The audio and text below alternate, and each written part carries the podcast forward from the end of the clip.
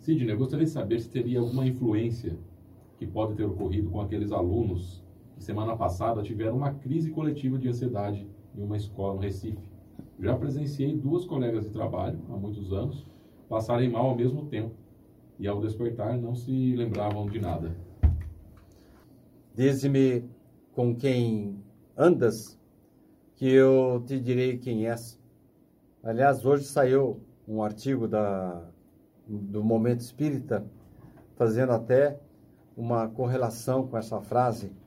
É, Dize-me o que pensas, quais são as suas atitudes, quais são as suas palavras, que eu te direi quem és.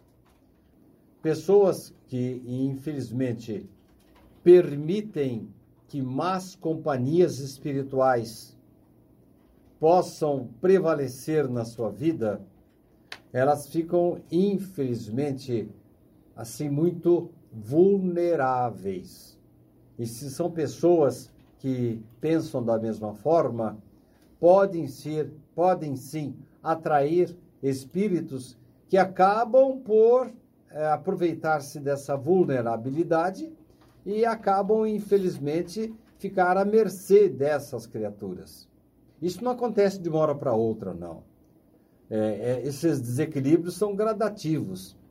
Então, o espírito vai se aproximando e vai tomando conta. Dali a pouco a pessoa não reage, não ora, não tem religião, não tem. Pessoas que passam por essa situação, elas semearam com drogas, com álcool, com maus pensamentos, com más atitudes e com isso atraíram entidades inferiores. Ele está dentro de um processo chamado de subjugação.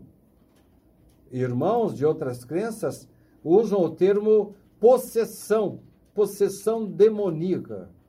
E aí, inclusive, é, houve uma assim a proliferação de sacerdotes que passaram a se especializar no exorcismo. O que, que é isso? São irmãos católicos que usam de água benta, usam de palavras para poder tentar retirar o espírito da pessoa que está que fica verdadeiramente tomada pelo espírito. Mas isso não acontece de uma hora para outra.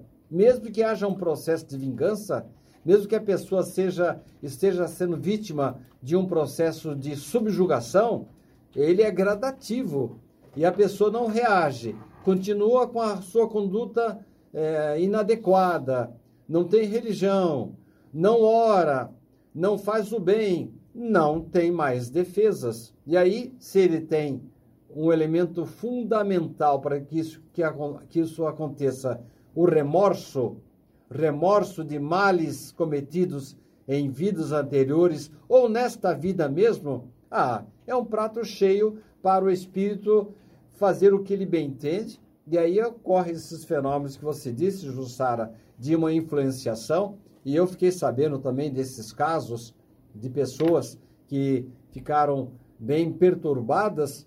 Olha, pode ter certeza de que são criaturas que há muito tempo já estão se desequilibrando, já estão se utilizando de álcool, de droga, são pessoas que não se dedicam ao bem, não têm uma religião, não têm proteção nenhuma.